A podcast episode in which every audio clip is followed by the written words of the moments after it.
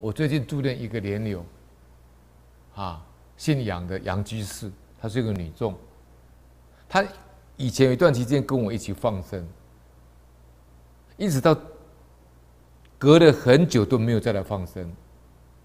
那在几个月前呢，我在放生的时候才知道呢，她在我们新北市的新店呢被车子撞的呢，撞击以后呢，头部呢受重创。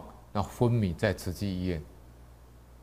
后来我在现场呢，我有帮他募了二十八部地藏经回向给他，啊，也为他放生，这个现场放生功德有回向给他。啊，第二天呢，我就到慈济院去跟他关怀，他是插管兼重度昏迷。我跟他回向完了以后，开示完了以后，出来的时候，他女儿在跟我讲一个故事。他女儿跟我讲说，他妈妈就是这个杨基士啊，年轻的时候跟他先生吵架，他后来是离婚了。他跟他先生吵架闹情绪的时候呢，他先生养了一只小猴子。他为了报复他先生呢，起了嗔恨心以后呢，他就把他先生的养的这只小猴子呢，活活的把他。不给他吃东西呢，活活活活的把他饿死。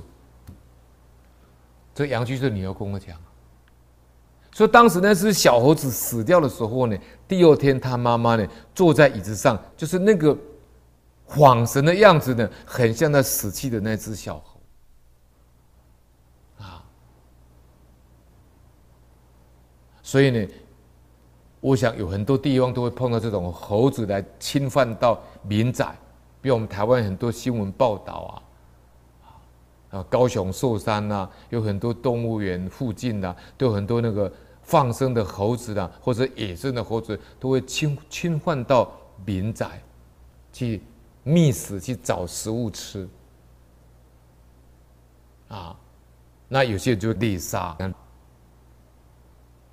有一次呢，我到新加坡去，啊，我住到新加坡。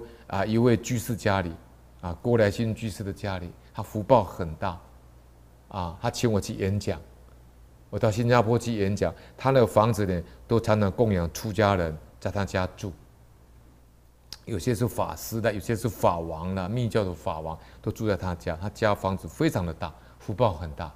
我早上起来的时候呢，我就看到他旁边的那个那个森林里面，因为他住在这个别墅区嘛。那旁边有很多森林，那猴子都爬进来。那郭来新居士就跟我讲，他太太郭太太说，他说这些猴子进来，他们旁边有种了一棵水果树，那水果树他们也不收成了，他爱吃就去吃，因为他一翻墙就跳进来了。然后这些猴子很聪明，知道哪里有水果，他水果拜那个佛桌上的水果，他会爬到佛桌上把水果拿走，其他的不在现场呢。胡闹，有些猴子他会在现场拉屎啦，或者把家里搞得一团乱。我们这位郭居士，他们夫妇很慈悲，他们也不忍心去伤害他们。他爱来就给他来，跟他和平共存。你拿了就走，我也不捕杀你。那猴子啊，他懂得这家人很善良，所以他来的时候不在现场撒野，拿了水果他就出去了，他就离开，他也不在他的家大小便。这是什么？他们也有那个灵性。他知道这一家人呢，心量很大，啊，所以你绝对不能生一个厌恶心出来。你生一个厌恶心呢，那就会有嗔恨心出来，你就会想帮我猎杀他，啊。所以呢，这个我们常想说呢，一念嗔心起啊，啊，百万障门开啊。所以，这个地方告诉我们，这个故事告诉我们什么道理？真正懂得因果教义呢，不敢为非作歹。这老法师开示的。老法师说，今天呢，伦理教育重要。伦理呢，能不能把人管好？老法师说很难。为什么？因为人的习气太深太重了。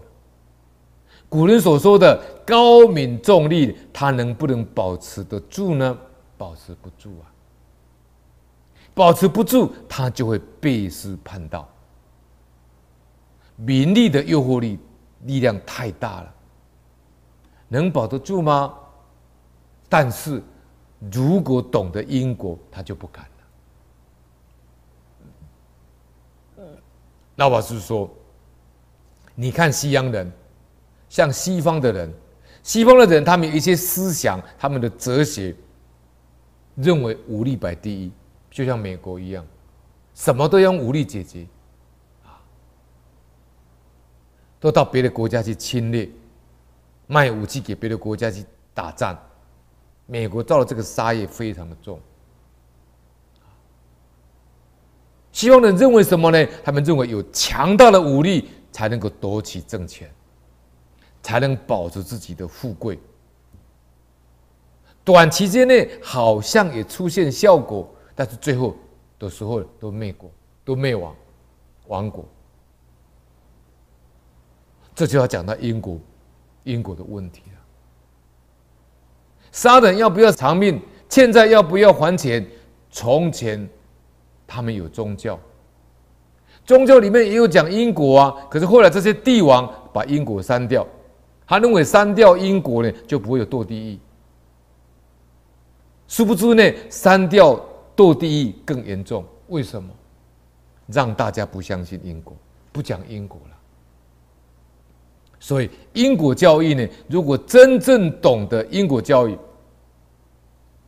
不敢为非作歹，懂得伦理道德是不好意思为非作歹，因为怕良心责备。但是在高明厚利的诱惑之下，往往昧着良心。他就屈服在名利之下，他就会干坏事。所以真正懂得因果教义，他不敢。因果里最大的啊，有没有天堂？有没有地狱？有没有报应？真有，不是假的。